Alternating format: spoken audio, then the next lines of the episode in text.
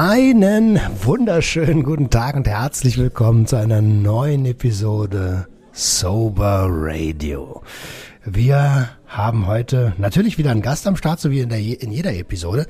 Und diesmal ist unser Sober Guide Andreas da. Ich freue mich riesig. Wir haben uns schon so ein bisschen unterhalten. Ähm, es könnte wild werden. ich reiche das mal weiter. Hi Andreas, schön, dass du da bist. Ja, hallo Roman, schön dich mal persönlich jetzt kennenzulernen. Ich habe ja schon deine, deine Podcast verfolge ich ja immer ganz gespannt und ja, und nun bin ich selber dabei. Wie gesagt, mein Name ist Andreas und bin mittlerweile 56 Jahre alt und ja, mittlerweile bin ich auch fast genauso lange clean wie ich drauf war. Okay, spannend, sehr spannend. Wir haben uns ja schon ein kleines bisschen unterhalten. Du hast mir erzählt, äh, alte Berliner Zeiten, Sound habe ich im Kopf. Sound, wer das nicht kennt, das ist eine, eine legendäre Diskothek aus Berlin. Ähm, ich, ich sag nur Christiane F. Du hast gerade gesagt, ich war fast so lange, ich bin jetzt fast so lange clean, wie ich drauf war. Wie lange ist das denn? Ja, also ich bin, also das letzte Mal habe ich konsumiert 2002 und seit 2003 bin ich aktiver Guttempler und seitdem auch ja kein Rückfall, nichts, gar nichts und also eine super Zeit bis jetzt. Sehr, sehr schön. Um, 2002, 2003, das sind 16, 17 Jahre. 16, oh Gott, oh Gott, Kopfrechnen schwach. was waren deine Substanzen? Was hast du, was, äh, was hast du so konsumiert? Ja, also ich kann ja mal so ein bisschen von mir erzählen. Also es hat sich natürlich in meinem Leben immer gesteigert. Aber ja, wir sind, wir sind aufgewachsen an der Deutschlandhalle. Da bin ich aufgewachsen, ziemlich idyllisch. Ich habe noch eine ältere Schwester und einen jüngeren Bruder und wir hatten da ein kleines Einfamilienhaus. Also ja, bis ja, bis zu meinem zehnten Geburtstag war alles schick gewesen und genau an meinem also nicht genau an meinem 10. Geburtstag, aber kurz davor ist meine Mutter durch einen Verkehrsunfall gestorben. Also und ähm, ja, war, war eine ziemlich, ziemliche blöde Zeit und meine Mutter ist auch durch eine Alkoholfahrt gestorben. Also der Fahrer war alkoholisiert, war aber nicht mein Vater, sondern waren damals Bekannte von meinen Eltern und wir waren zu viert im Auto und meine Mutter hat nicht überlebt. Und damals als kleiner Junge mit zehn Jahren, mein Vater ist viel arbeiten gegangen, klar, der musste das Geld ranbringen und ich musste mit jungen Jahren schon lernen, ganz schnell erwachsen zu werden. Mhm, ich verstehe. Boah, das stelle ich mir hart vor. Also für einen Zehnjährigen von jetzt auf gleich die Kindheit beendet quasi. Ähm, es, es, war ja früher auch irgendwie gang und gäbe, dass man von Feierlichkeiten auch alkoholisiert äh, nach Hause gefahren ist. Ähm, gab natürlich früher auch schon die Stimmen, die gesagt haben, äh, die, äh, fahr mal lieber äh, nüchtern, so, kann eine Menge passieren. Boah, wie, wie, weiß, kannst du dich da noch reinfühlen? Weißt du noch, wie das, wie das als Kind war, die Mama zu verlieren? Also wie das genau war, habe ich damals nicht mitbekommen. Aber ich habe ähm, später dann mich mit meinem Vater mal zusammengesetzt und mir hat mir dann auch alles genau erklärt, so wie alles abgelaufen ist und sehr traurige Geschichte, will ich nicht weiter drüber reden. Wir sind auch an den Unfallort hingefahren und haben uns das dann mal angeguckt und ja, war schlimme Zeit damals. Und wie gesagt, ich bin dann so ohne Mutter groß geworden. Diese, diese väterliche Seite, so, das konnte mein Vater mir alles beibringen. Also, also dieses, dieses Pflichtbewusstsein, so, wie man, wie man eben arbeiten geht und dass man seine Lehre macht und genau so. Also, es funktioniert. Funktionierte. Aber so dieser mütterliche Part, der hat mir komplett gefehlt. Also wie man Selbstbewusstsein aufbaut, wie man Selbstwertgefühl entwickelt, wie man mit Menschen umgeht, wie man vielleicht auch mit Beziehungen mit Frauen umgeht. So, das ging mir völlig also ab. Was bist du denn für ein Jahrgang? Ich bin 64, 1964. Okay, das heißt, dein, ähm, also das war ja auch eine Zeit, da war, äh, da waren Männer mussten ja, also muss ja immer noch so sein, aber da war es ja noch krasser vom, vom Gedanken, ein Mann muss hart sein, ein Mann muss funktionieren und dementsprechend konnte dein Papa dir wahrscheinlich auch nur das geben. Ähm, okay, ich verstehe. Deutschlandhalle. Du hast äh, krass. Meine Mutter ist da Radrennen gefahren. Ja. Da drin war eine Radrennhalle und da sind die gefahren. Richtig, sechs Tage Rennen. Ey, krass. Und da war noch die Eissporthalle. Da bin ich ähm, Schlittschuhlaufen gegangen als junger Mensch und ja, ja, ja gut, ja. Aber nochmal, noch mal zurück. Und ähm, ich habe auch meinem Vater habe ich also wirklich viel zu verdanken. So, dass ich zum Beispiel habe ich ihm zu verdanken, dass ich meine Lehre beendet habe. Ich habe damals bei Siemens Maschinenschlosser gelernt. In Spandau? Nein, in Siemensstadt. Ja, ja, gut, ist ja okay. In Siemensstadt und ich war schon damals auch schon so ziemlich drogenmäßig drauf, dass ich fast schon das hinschmeißen wollte, aber irgendwie durch ja, durch die Erziehung, durch meinen Vater, durch die strenge Hand eben, habe ich es irgendwie geschafft, meine Ausbildung fertig zu bekommen. Und das hat mir eigentlich durchweg in meinem Leben immer wieder den Arsch gerettet. Okay, also da auch die harte Hand. Wann hast du, wann, wann, wann, was war deine erste Substanz und wie alt warst du da? Ja, also Alkohol gab es ja auch schon bei meinen Eltern, gab es früh Alkohol, da hieß es dann immer Stammtisch und es war immer, jeder war dann immer mal anders dran und von meinen Eltern kannte ich schon zu Hause also Alkohol. Ich war aber damals schon so der Rebell gewesen und dachte mir immer, nee, Alkohol willst du nicht. Alkohol ist das Ballerzeug der Erwachsenen und du brauchst, weiß ich nicht, was anderes. Ich war damals schon, hatte ich, ja, war ich der Rockmusik schon ziemlich angetan, bin dann auch schon überall in die Jugendclubs rumgegangen und meinen ersten Joint habe ich dann geraucht in der Diskothek Bowie am Adenauer Platz. Später, später hieß es dann Tollste Fans. Da habe ich schon schnell gemerkt, oh, mit Drogen hast keine Probleme mehr. Nur ohne. genau. Also die Probleme waren irgendwie weg und man konnte chillen. Es war alles lustig. Mein Kopf war völlig zugedröhnt und also die Welt war da zu diesem Zeitpunkt rosarot.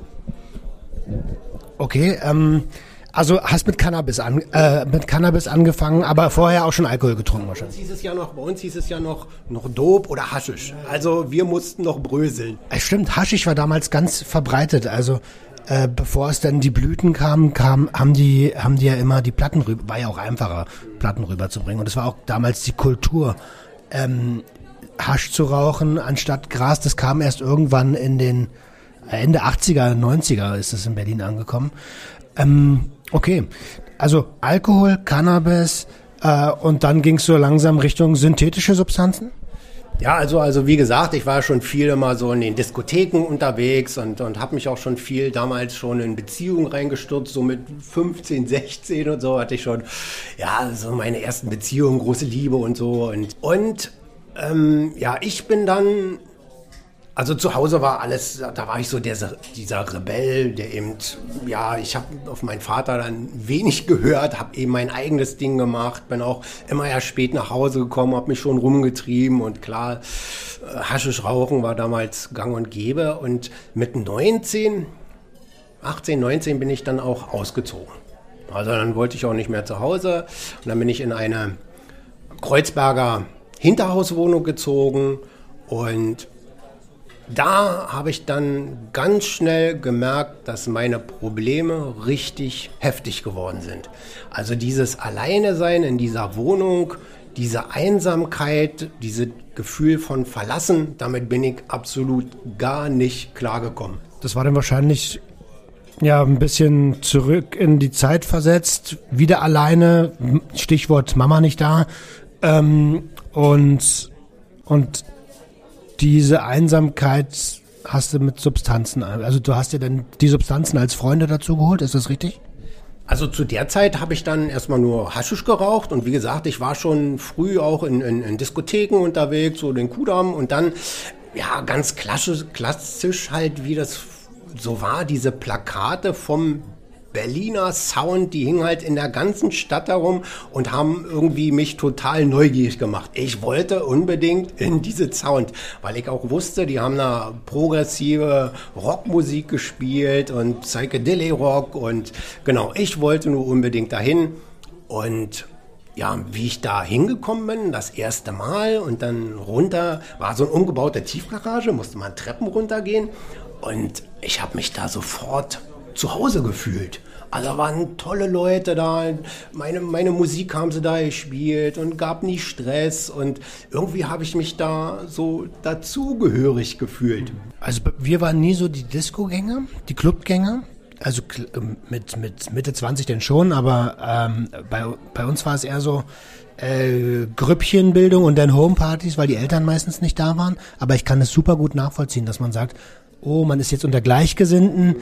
Ja, wir sind eine, quasi eine neue Familie. Ähm, ja, und dann hat man bestimmt einfach äh, nebenher konsumiert. Welches Jahr waren das? Also das Sound ist ja der Club, der durch, äh, durch Christiane F., wir Kinder vom Bahnhof Zoo, bekannt geworden ist. Hast du, hast du mit Christiane F. Äh, rumgehangen? Nein, also Christiane F. war vor meiner Zeit. Also meine Zeit war so von 81 bis 86, 87. Das war meine Zeit. Christiane F. war, ja, war so davor. Und, und ja, wie gesagt, diese Sound hatte für mich auch so ein bisschen so den Eindruck gemacht, als wenn das so eine Drogenerlebniswelt ist. Also in, wenn man runtergekommen sind, war alles erstmal einen krassen Nebel gehüllt. Denn wenn man runtergekommen ist, rechts weiß ich, da war so ein, so, eine Kino, so ein Kino war das, machte man so eine kleine Tür auf, da liefen so, da liefen so eine Filme wie Cheech und Chong und Heavy Metal, der, der genau. Und das war so diese, diese LSD-Area, da haben die sich alle, weiß ich, zugeballert. Dann gab's da eine eine Teestube, da hielten sich so die Koki-Typen auf und dann, weiß ich noch, war hinten war so ein Raum, da konnte man, man konnte in diesem Laden, konnte man sein Tape-Deck mitnehmen und dann konnte man Musik aufnehmen. Also da waren lauter, lauter ähm, Anschlussdosen in der, in der Wand, konnte man sein Tape-Deck anschließen und die Musik aufnehmen. Und da haben sich irgendwie so, da wurde immer Haschisch geraucht drinne und dann ist man ein Stück weiter gegangen. Da war, war so, eine, so ein kleiner Raum, da waren noch diese elektronischen, hier Flipperautomaten und so ah, weiter. Cool. Genau. Und da wurde natürlich, genau, da wurde gedealt. Da konnte man immer so sein Zeug besorgen und, und das spielte sich alles und zentral war die Diskothek, also war die Tanzfläche und ja, so kenne ich das Sound und die was auch noch schlimm war, war, waren die Toiletten. In den Toiletten hielten sich oft auch die Junkies auf und die haben da eben konsumiert, haben sich da mal diesen Schuss gesetzt und da wurden dann irgendwann unten die Türen abgeschnitten, dass man in die Toiletten unten reingucken konnte. Falls da einer irgendwie liegt, weil es gab auch da zu der Zeit, ich weiß von einem Toten, den es da gegeben hat und ja, das war so meine Zeit und die macht natürlich wahnsinnig neugierig, nicht? Diese synthetischen Drogen, die es heute gibt, die gab es damals nicht. Also ich habe dann, klar, immer Haschisch geraucht, aber wenn du Haschisch rauchst, da kannst du keine Party mehr machen. Das ist, wie sagst du, ist so ein Downer. Ja, ja genau. genau ein Downer, genau, ja, habe ich mir gemerkt. Und ist so ein Downer und bei uns so Peppen und, und so gab's noch nicht. Und bei uns hießen die Dinger Kappis. Kaptagon und Ephedrin. Das waren so, genau, waren so Aufputschmittel und da gab es immer so einen Typen, der nannte sich Kappi Andi. Da konnte man, ich glaube, für zwei Mark konnte man äh, dann Kappis kaufen bei ihm. Genau, und dann hat man Kappi eingeschmissen, zwei, drei, weiß ich nicht. Und ja, dann konnte man rumzappeln, Party machen und genau. Das war unser Peppen damals. Äh, ja, es ist ja tatsächlich, Ephedrin ist ja eine Vorstufe äh, von Amphetamin. Also daraus, daraus wird ja, wird ja, werden ja Amphetamine gemacht. Ähm, das ist ja krass. Also, was du da gerade erzählst, klingt für mich ja wirklich nach einer Erlebniswelt. Wenn ich heute, oder meine Wahrnehmung von Clubs ist, es gibt so Ecken, da kann man sitzen und saufen oder andere Sachen machen. Und ähm, da gab's ja richtig, das war ja wirklich ein, du konntest ja überall was anderes machen. So ein Kino im Club alleine schon, das ist ja, das, also ist ja für heute unvorstellbar irgendwie. Ähm, also ich kann schon verstehen, dass man da gerne Zeit verbracht hat. Ähm, jetzt hast du gesagt, die Junkies und meintest die, die Heroinkonsumenten. Das war äh, nur um das, äh, um das, um, um das, ähm, um das einmal dem Hörer verständlich zu machen. Die Heroinkonsumenten, die sich ähm, intravenös gespritzt haben, das sind die, die man früher Junkies genannt hat. Ne? Ähm, aber die Konsumenten, die Abhängigen heutzutage nennen sich ja alle irgendwie untereinander Junkies. Sag das bloß nicht von außen, kriegst du aufs Maul. War das bei euch auch schon so?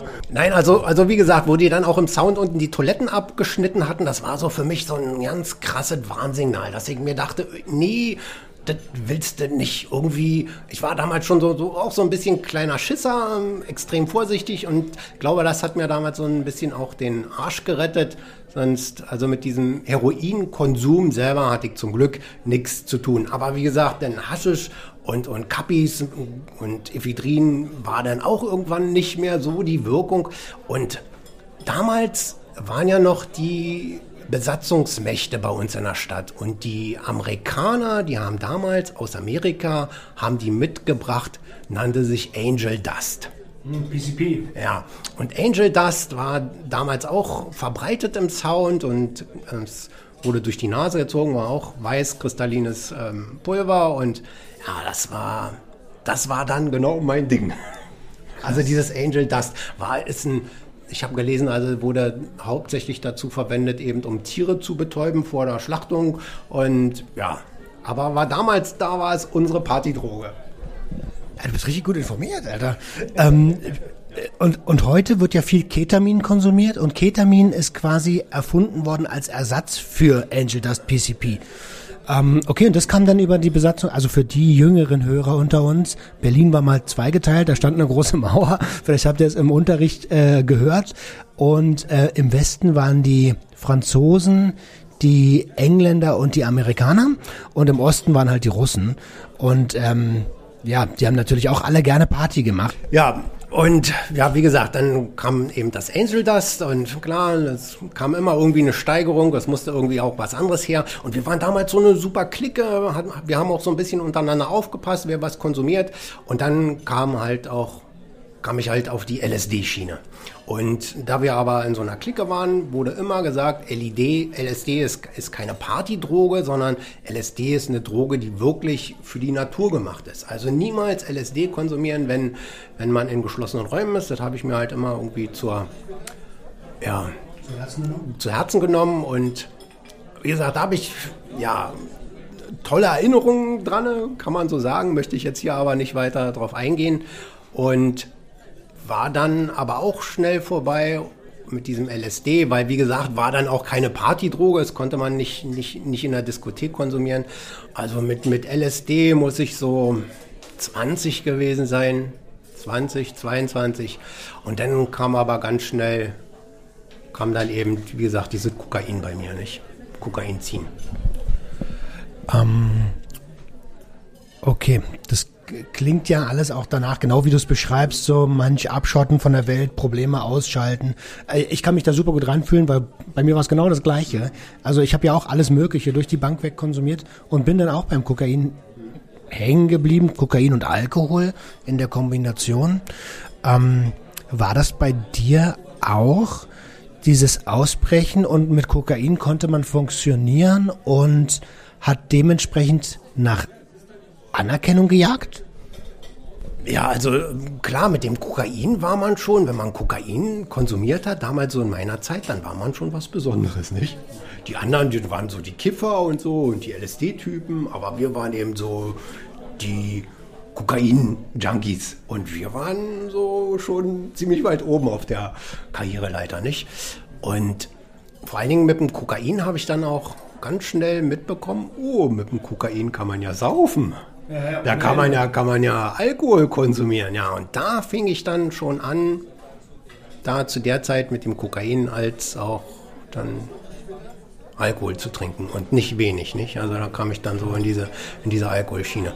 Und ja, ich kann da mal so ein kleines Erlebnis auch dann erzählen. Also wie gesagt, wenn man Kokain konsumiert, damals war Kokain richtig teuer. Das kam so zwischen 120 und 180 D-Mark das Gramm. Genau.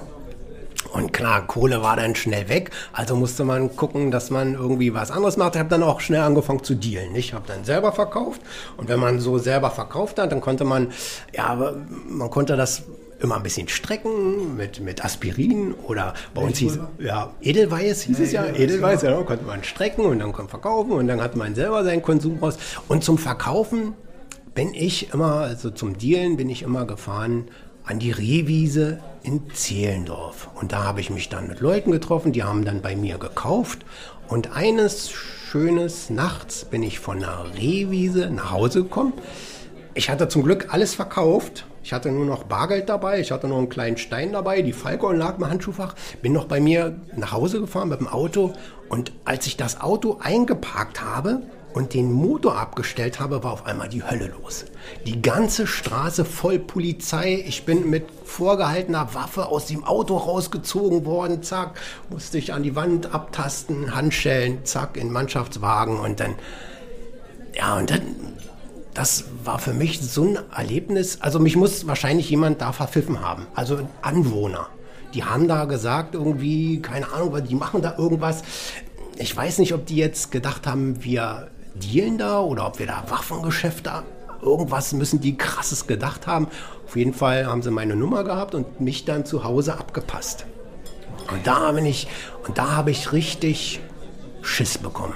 Und ab das war auch so ziemlich die Zeit, wo ich dann gesagt habe, nee, mit illegalen Drogen willst du nichts mehr zu tun haben, ja. Tun haben, ja. Aus Angst vor in den Knast zu kommen. Aus Angst vor, vor, vor dem Gefängnis, ja. Also, du hast es ja gerade schon gesagt, Kokain war, ist immer noch verhältnismäßig eine teure Substanz. Ähm, und du hast dann angefangen zu dealen. Hast dir Zehlendorf ausgesucht, weil in Charlottenburg wärst du es wahrscheinlich nicht losgeworden. Ne? In Zehlendorf haben die Leute schon immer Geld gehabt. Ähm, also erstmal danke, dass du uns da so, so tief mitnimmst. Äh, spannend, sehr, sehr spannend. Und als du dann da hochgenommen wurdest und diesen Schockmoment hattest und das dir die Augen geöffnet hat, ähm, und gesagt hast, ich nehme jetzt keine illegalen Sachen mehr oder verkauf sie nicht mehr, ähm, hast du hast du dann auch direkt mit dem Konsum aufgehört?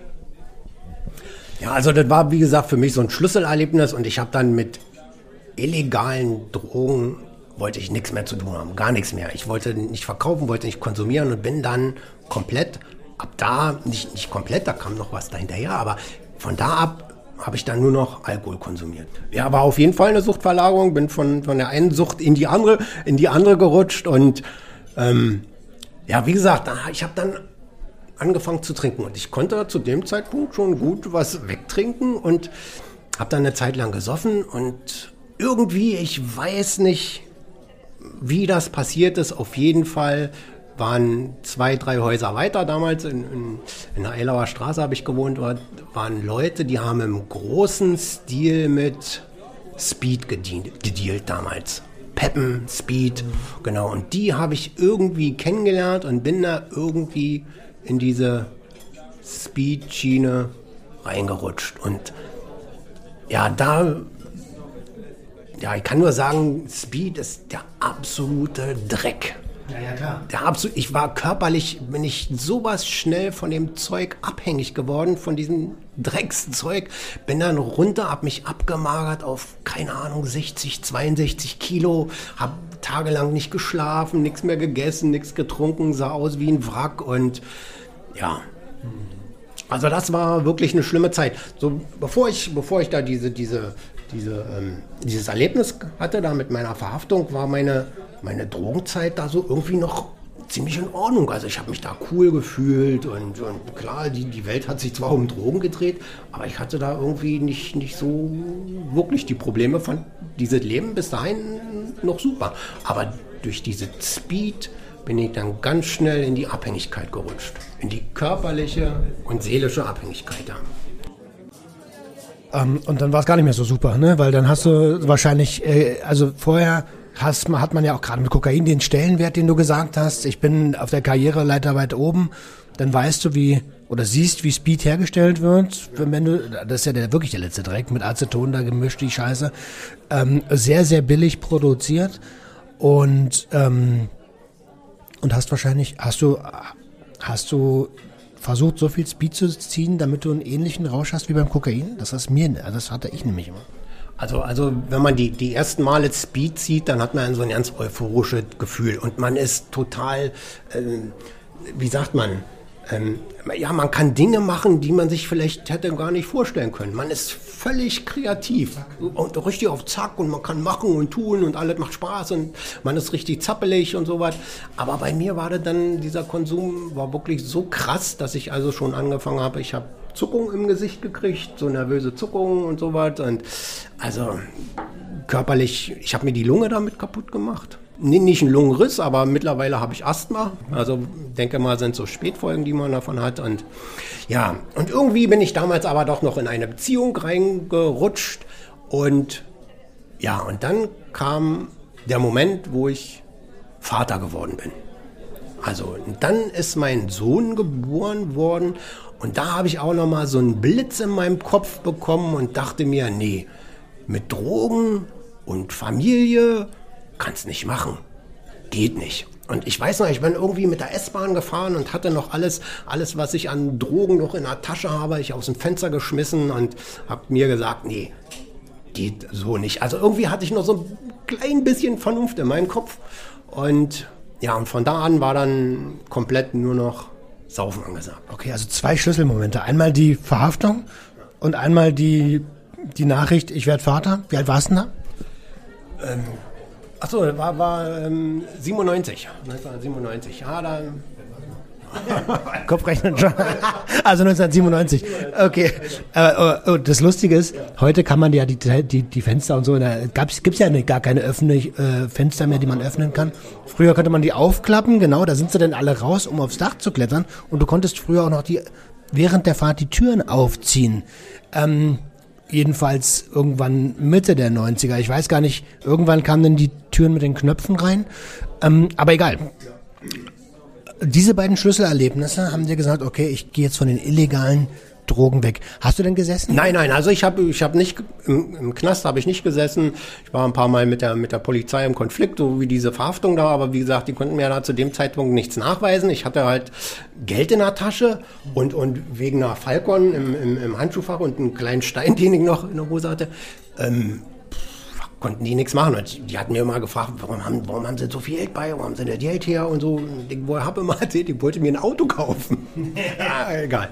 Auf jeden Fall ja, waren dann so die Schlüsselmomente. Und ab da an habe ich wirklich nur noch gesoffen. Klar ist, durch diesen Alkohol ist dann auch die Beziehung ganz schnell kaputt gegangen und die Frau, die hat sich damals dann auch von mir getrennt und ja, dann bin ich hier in die Ringstraße gezogen und ja, da konnte ich dann meinem Alkoholgenuss mich völlig hingeben, ja. Ich weiß noch, ich hatte, wenn ich immer nach Hause gefahren bin, äh, hatte ich so einen Supermarkt bei mir an der Ecke und ich habe mir jeden Tag, habe ich mir gesagt, nee, wenn ich auf Arbeit war, habe ich mir immer gesagt, nee, heute gehst du an diesem scheiß Supermarkt vorbei, du gehst da heute nicht rein. Und ich bin, ich, ich bin nie an diesem scheiß Supermarkt vorbeigekommen wenn ich, bevor ich nach Hause gegangen bin. Ich bin da immer rein und dann habe ich mir da irgendein Fusel, Bier, keine Ahnung was, Sangria und ja, egal, echt. Und viele, viele Jahre ging das so. Okay. Ähm, äh, ist das so ausgeartet, ähm, weil die Beziehung in die Brüche gegangen ist? Und hast du deinen Sohn aufwachsen sehen?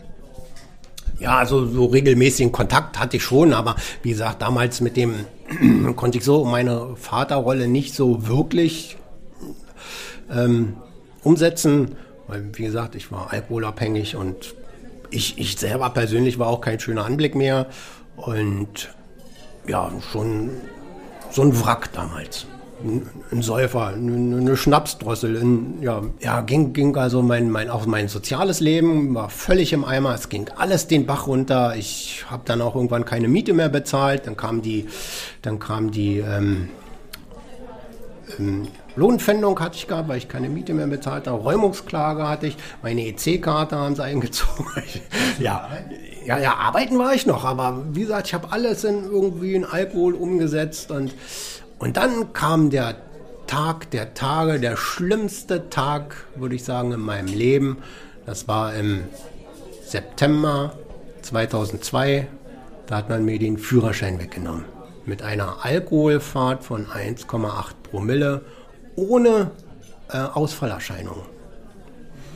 Also ich konnte mit 1,8 Promille konnte ich noch, ich konnte gerade auslaufen, ich konnte ganz normal reden, ich konnte alles ganz normal und ja, Und das war, war so auch nochmal so der, der Schlüsselmoment in meinem Kopf. Dieser, dieser Führerschein, das war das Einzigste, was mich noch so ein bisschen festgehalten hat. So in meinem kaputten Leben, was ich noch hatte. Das hat mir so einen kleinen Funken Selbstwertgefühl gegeben, so ein bisschen Anerkennung, weil ich hatte ja diesen Führerschein und als der dann weg war, da ist, wie gesagt, die, mein, meine komplette Welt ist zusammengebrochen, weil, ja, musste dann auch bei meinen Eltern, musste ich beichten gehen und meine Eltern haben mich dann finanziell unterstützt, um die Räumungsklage abzuwenden und, und, und. Und ja, das war auch noch wieder so ein Schlüsselmoment.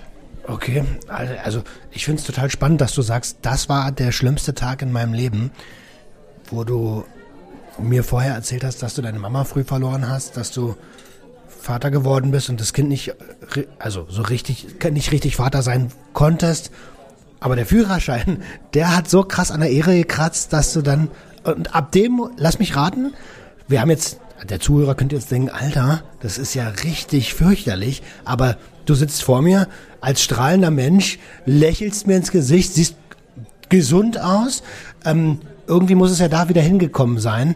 Und ich gehe mal davon aus, dass der Führerschein so, so der, der Initialzünder war, ähm, ähm, dein Leben umzukrempeln. Wie, wie hast du denn das gemacht? Ja, also wenn die beiden Polizisten heute noch zuhören konnten, könnten, die mir damals den Führerschein abgenommen haben, dann möchte ich an dieser Stelle nochmal mich ganz herzlich dafür bedanken. Weil ohne dieses Erlebnis wäre ich nie vom Alkohol weggekommen. Also ich, ja, ich habe mir dann ganz schnell Hilfe gesucht, weil ich unbedingt diesen Führerschein wieder haben wollte. Diese Guttempler, die kannte ich von meinem Vater schon, weil mein Vater war damals durch diese Trunkenheitsfahrt von meiner Mutter, er ist dann auch zu den Guttemplern gekommen. Ich kannte diese Guttempler also, habe mir dann auch ganz schnell eine, eine Selbsthilfegruppe gesucht, weil ich jetzt endlich eingesehen habe, ich muss was machen. Und was mir damals auch wirklich richtig gut geholfen hat, war, wenn man den, die, die Sperrfrist verkürzen will, dann braucht man so eine, ja, so eine Schulung dafür. Und mit dieser, mit diesen Schulungen, also MPU-Schulungen nennt sich das, da gibt es ja viele schwarze Schafe, die eben abziehen und so. Aber ich habe wirklich das Glück gehabt, dass ich da an Leute rangekommen bin, die sich wirklich Mühe mit mir gegeben haben. Und die haben mir wirklich, ja, in, in den Therapiesitzungen mir wirklich die Augen geöffnet. Und da habe ich dann irgendwann realisiert, Mensch, Junge, mit dir stimmt irgendwas nicht. Diesen frühen Tod deiner Mutter, den hast du überhaupt nicht verkraftet. Und den hast du auch nie wirklich aufgearbeitet. Genau darauf will ich hinaus. Also äh, Führerschein weg, Augen geöffnet und, und jetzt zum, zum Nachdenken angeregt.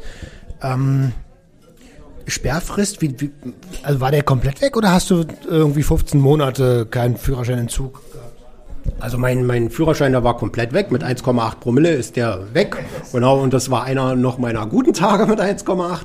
Und aber ich, ich wollte diese Sperrfrist verkürzen. Normalerweise hat man dann so, so eine lange Sperrfrist, wie lange er, bis, bis ich wieder einen neuen beantragen darf. Ach so, ach so, okay. Die Sperrfrist. Und die konnte man eben mit diesem mit dieser MPU-Vorbereitung konnte man die verkürzen. Sie ist dann bei mir verkürzt worden auf sieben oder acht Monate. Und dann konnte ich wieder einen neuen beantragen, musste aber dann eben die MPU vorlegen und, und, und. Also, ja, das, wie gesagt, diese, diese Vorbereitungskurse für die MPU, die haben mir sehr geholfen. Was mir aber noch viel mehr geholfen hat, war damals, wie gesagt, ich habe mir die Selbsthilfegruppe von den Guttemplern gesucht. Das ist die gemeinschaftlichen Rade, die sind hier in Marienfelde. Und ja, und ich bin da in dieser Gemeinschaft, bin ich dann hin und bin da eigentlich wirklich richtig herzlich aufgenommen worden. Und vor allen Dingen hat man mir auch wieder Wertschätzung gegenübergebracht. Also dass du nicht der letzte Dreck bist. Ja, genau. Und, und, und dieses Gefühl auch in dieser Gruppe, die waren schon alle ein bisschen älter. Ich war damals der Jüngste. Aber für mich war das damals genau das Richtige. Es war irgendwie, als wenn ich, naja, nach Hause komme, ist vielleicht der falsche Weg. Aber ich habe mich da so ein bisschen geborgen gefühlt. Und, Und das war, das war genau so, ja das, was mir gefehlt hat. Nicht? Und verstanden wahrscheinlich auch, ne? Verstanden auf jeden Fall, weil da waren noch mehr Leute, die, die hatten auch diese Drogen, also Drogenprobleme vielleicht weniger, aber diese Alkoholprobleme hatten die auch und wir konnten da viel reden und ich habe endlich gemerkt, oh, ich bin ja nicht alleine mit meinem Problem. Da gibt es noch ganz viele andere, die, die mit Sicherheit von, von, vom Werdegang anders war, aber im Grunde genommen dasselbe.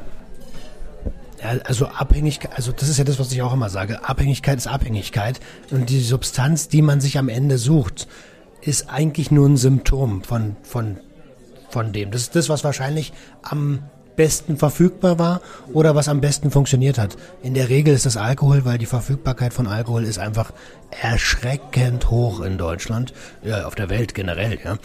Ähm, okay, dann hast du, dann bist du in die Gemeinschaft gekommen, also Gemeinschaft ist äh, die Selbsthilfegruppe ähm, und ähm, hast dich verstanden gefühlt. Wie, wie ging es denn weiter? Also da sind ja bestimmt äh, einige positive Erlebnisse gekommen. Ja. Ja, also das Erste, was mir bei mir selber aufgefallen ist, als ich dann aufgehört habe zu trinken, war, dass ich irgendwie in meiner Entwicklung komplett stehen geblieben bin. Also durch diesen ganzen Konsum über die Jahrzehnte, man entwickelt sich ja überhaupt gar nicht weiter. Man, man, man baut sich nichts auf, man, man hat kein Selbstwertgefühl, man weiß nicht mal, wie man Kartoffelsalat macht. Und also man, man weiß gar nicht mehr, wie man Freunde findet, wie man mit Menschen umgeht, wie man das alltägliche Leben meistert, wie man mit Geld umgeht. Also diese, diese komplette Entwicklung, die ist, ja, die habe ich weggesoffen. Jetzt, würde mich deine Meinung interessieren. Also, das sind ja auch Sachen, die kriegst du ja auch von niemandem beigebracht, außer von deinen Eltern normalerweise. Also gerade, gerade Umgang mit Geld, finanzielle Intelligenz, Umgang mit Emotionen. In der Schule lernst du ja nur, du musst funktionieren, du musst funktionieren. Ähm, würdest du dich mir anschließen, wenn ich sage, Mensch, seitdem ich nicht mehr konsumiere, bin ich erwachsen geworden? Naja, diese Erwachsenen, natürlich bin ich erwachsen geworden. Ja, ja, guck dir mich jetzt an. Also ich kann ganz normal mit dir reden hier, wir können quatschen, wir können lustig sein, wir können albern. Wäre früher nicht möglich gewesen. Ich wäre hier gesessen, ich hätte keinen Ton rausgebracht. Und diese, diese komplette Entwicklung, also da muss ich wirklich sagen, das habe ich meiner Selbsthilfegruppe zu verdanken. Weil in, in dieser Selbsthilfegruppe konnte ich mich einbringen, ich konnte mich mit anderen Leuten unterhalten, konnte Probleme ansprechen und ja, und konnte mir wieder Dinge aneignen, die vorher gar nicht möglich wären. Nimm uns doch mal so ein, so ein bisschen mit, wie, wie, was passiert denn in so einer Selbsthilfegruppe? Also äh, ich weiß, dass es ein geschützter Raum ist. Das gibt mir sehr viel. Was da passiert, bleibt da. In der Regel sollte jedenfalls so sein. Das ist eines der höchsten Güter, die es gibt. Was hat dir das gegeben, dass du da gesagt hast, dass du jetzt sagst, Mensch, das war das Beste, was mir passieren konnte? Ja, also die, diese Guttemplergemeinschaft, so wie ich sie sie, wie ich sie da kennengelernt habe, die hat ähm, so aus drei Teilen bestanden. Das war so ein offizieller Teil, wo eben so offizielle Dinge besprochen sind. Dann kam so ein inoffizieller Teil. Da hat sich jemand vielleicht so ein kleines Thema ausgedacht. Das konnte er vortragen und musste jetzt nicht unbedingt ein Alkoholthema sein. Konnte irgendwas ganz Einfaches sein. Und dann als letztes war immer das Abendessen. Und, und diese Abendessen, das hat mir irgendwie so ein bisschen die Familie zurückgebracht. Weil wir haben dann alle am Tisch gesessen. Früher waren wir in der Kneipe, haben wir gesoffen. Und da haben wir wirklich gemeinsam am Tisch gesessen und haben zu Abend gegessen. Das fand ich total klasse. War genau so das, was mir gefehlt hat in meinem Leben, ja. Eine Gemeinschaft eben. Wenn du es so erzählst, du strahlst ja auch so richtig dabei, ne? Denn ich kann das wirklich gut nachvollziehen. Und diese Riten, die eine Familie ja hat, gemeinsam frühstücken, gemeinsam Abendbrot essen, über Probleme äh, sprechen, das, ähm, das findet man ja in vielen Funktion, äh, in vielen Familien leider gar nicht.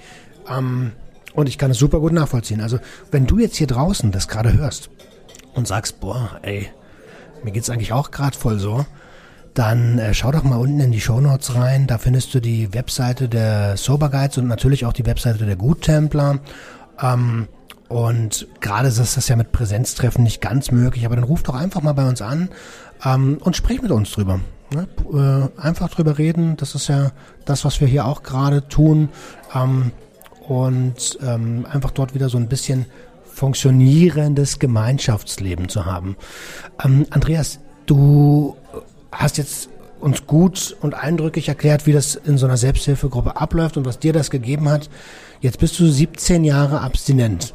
Was ist das Geile an so einem Abstinentenleben gegenüber dem, dem Trophy-Leben von früher? Ja, also das, das Geilste ist erstmal, wenn du es so ausdrücken willst, dass ich erwachsen geworden bin. Ich habe mich komplett weiterentwickelt. Ich bin eigentlich ein ganz anderer Mensch mittlerweile. Und, und guckt ihr mich an. wie gesagt, wir können hier total locker miteinander sitzen und quatschen. Und ich habe mich sowas von weiterentwickelt. Auch ich habe viele Seminare bei den Guttemplern besucht und habe viele Leute kennengelernt. Mittlerweile bin ich ja auch, ich habe dann die Ausbildungskette als Suchthelfer mitgemacht. Da habe ich auch ganz viel über mich kennengelernt, über andere kennengelernt, wie die Sucht überhaupt funktioniert, wie man da reinrutscht, wie man wieder rauskommt. Und ja, und mittlerweile bin ich Team der Sobergeiz. Total cool. Also das heißt, man kann dich auch anrufen. Ähm, wie gesagt, schaut auf der Webseite vorbei, dann guckt ihr mal aufs, an, äh, aufs Profil von Andreas, wann er, ähm, wann er erreichbar ist. Äh, oder hast du feste Zeiten? Weißt du aus dem Kopf, wann du immer erreichbar bist? Ja, also ich bin immer freitags, sonntags und dienstags erreichbar. Immer abends, ich bin berufstätig und ja, kann man mich gerne anrufen. Mega. Nimm das, nimm das gerne wahr. Ähm, ich würde trotzdem noch gerne so ein bisschen hervorheben, was, äh, wie es dir jetzt als, als, als nüchterner, als abstinenter, als cleaner Mensch geht. Ähm, du hast gesagt, du bist berufstätig. Du, wir sitzen hier in, in, in, einer, in, einer, in, einer, in einer hohen Etage in Tempelhof und gucken so ein bisschen über die Dächer von Berlin. Ähm, du hast mir erzählt, du fotografierst. Ähm, Erzähl mal, was ist gerade so das Ding, dass du sagst, Mensch, ich denke auch überhaupt gar nicht mehr an Konsum. Also was gibt dir dieses, dieses Gewicht auf der Waage, dass es alles positiv ist gerade bei dir? Also eins der schönsten Dinge, die ich gelernt habe, ähm, ich kann eine Beziehung führen. Also mit meiner Frau, wir sind jetzt schon sehr lange zusammen und, und klar, gibt Höhen und Tiefen in so einer Beziehung, aber wir sind zusammen. Ich habe das vorher nie gekonnt, irgendwie Beziehung zu führen. Also das finde ich so toll, das ist großartig. Ja, also schon alleine das lohnt sich ja irgendwie mit dem, mit dem Trinken oder aufzuhören. Und, und was ich eben noch toll finde, ist halt auch anderen Menschen versuchen zu helfen. Also genau, zurückgeben ein bisschen was und also das macht mir auch ziemlich viel Freude und auch jeder noch so kleine Fortschritt, da kann man sich dann wirklich dran freuen, wenn jemand irgendwas erreicht hat oder ja, also ganz klasse. Finde ich sehr eindrucksvoll und sehr ähm, löblich, weil das ist nämlich auch genau das, warum ich das mache. Also an die Gesellschaft zurückgeben, so richtig, das ist ja eine, eine Dienstleistung. Und ich kann das gar nicht oft genug sagen. Ich sage das bei mir im Podcast auch ständig der Gesellschaft dienen. So, das ist ja auch irgendwo ein bisschen die Aufgabe eines jeden, damit eine Gesellschaft funktionieren kann. Ähm, und und, und das, dafür ist dieses Projekt der Sober Guides echt cool. Und ich finde es richtig gut, dass du das machst. Ähm, wie sieht es in der Fotografie aus? Ja, also am, am, am liebsten fotografiere ich den Mond. Aber ich mache halt gerne Urlaubsfotos und ich habe auch schon eine Milchstraße fotografiert und hier in Berlin geht's nicht. Wir haben es im Urlaub gemacht und also klar, viele, viele tolle ähm, Hobbys, die ich mache. Unter anderem habe ich jetzt auch wieder ein Motorrad. Früher bin ich auch viel Motorrad gefahren, dann eine ganze Weile. Ja, ja, ja, ja, ja, natürlich, mein Führerschein habe ich ja wieder. Und ja, ja, wo ich den Führerschein wieder hatte, das war auch nochmal so ein, ja, da bin ich richtig so ein bisschen ins Schlingern gekommen, muss ich sagen. Ich hatte dann irgendwann 2003 war es, da hatte ich dann meinen Führerschein wieder und dann hatte ich so den Führerschein in der Tasche und dann dachte ich mir so, hm, naja, irgendwie war ja alles gar nicht so schlimm, nicht? Also man kommt, man kriegt wirklich richtig blöde Gedanken und denkt dann, naja, hm, vielleicht könnte man ja doch wieder oder so, weil dein Führerschein hattest du jetzt. Und da hat so einen großen Anteil meine Selbsthilfegruppe mich genau vor so einer Rückfallgeschichte abzuhalten, ja, weil man baut da auch ein emotionales Verhältnis auf zu seiner Gemeinschaft und man möchte die auch nicht enttäuschen und man möchte dazugehören und also ganz große Klasse. Auch, auch klar, kommt immer wieder so kleinere Probleme im, im Leben, wo man dann so ein bisschen in Schlingern kommt. Aber wie gesagt, so diese Selbsthilfegruppe ist irgendwie so der Anker in meinem Leben.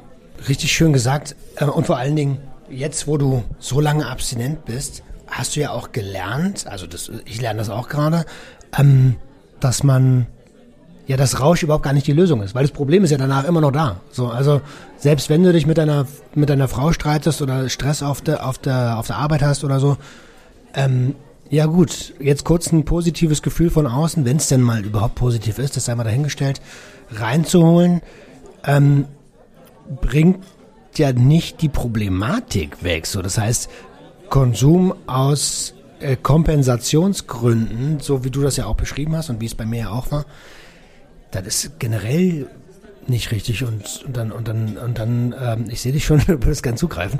Ähm, und äh, und und dann natürlich noch der Aspekt der Gruppe dass da Menschen sind die einem die einem ein, ein, ein Stück weit lieben und äh, die man dann enttäuschen würde wahrscheinlich ne?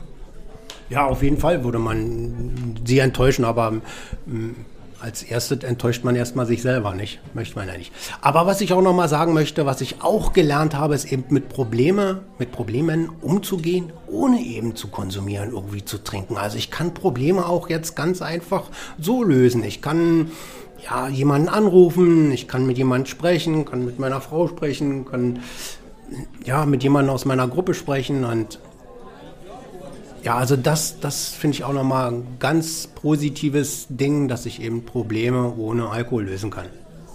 Ja, genau das ist das, was ich, was ich gerade ansprechen wollte. Andreas, ich, ich, ich glaube, wir haben hier eine echt gute Episode hingezaubert. Vielen, vielen lieben Dank für die Eindrücke und vielen Dank dass, für dein Vertrauen, dass du uns das hier so offen erzählst. Ähm, und ich kann es nur wiederholen, hier sitzt ein strahlender Mann vor mir, äh, voller Lebensfreude. Hast du, hast du noch was, wo du sagst, Mensch, das würde ich gerne noch in die Episode mit unterbringen? Ähm, ja oder nein? ja, also ich, ich, wenn mich jetzt viele Leute da draußen hören, also ich kann es wirklich nur jedem empfehlen, sucht euch eine Selbsthilfegruppe. Wie die im Endeffekt heißt, ist völlig Wurst.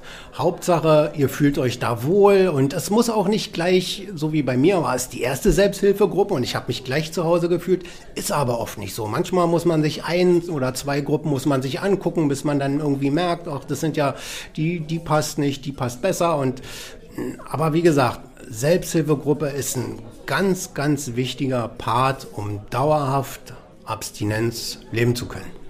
Normalerweise würde ich jetzt nach einem Tipp fragen für die Leute da draußen, aber es hört sich an, als wäre das der Tipp gewesen. Richtig? Genau, das ist mein Tipp für euch. Wunderbar.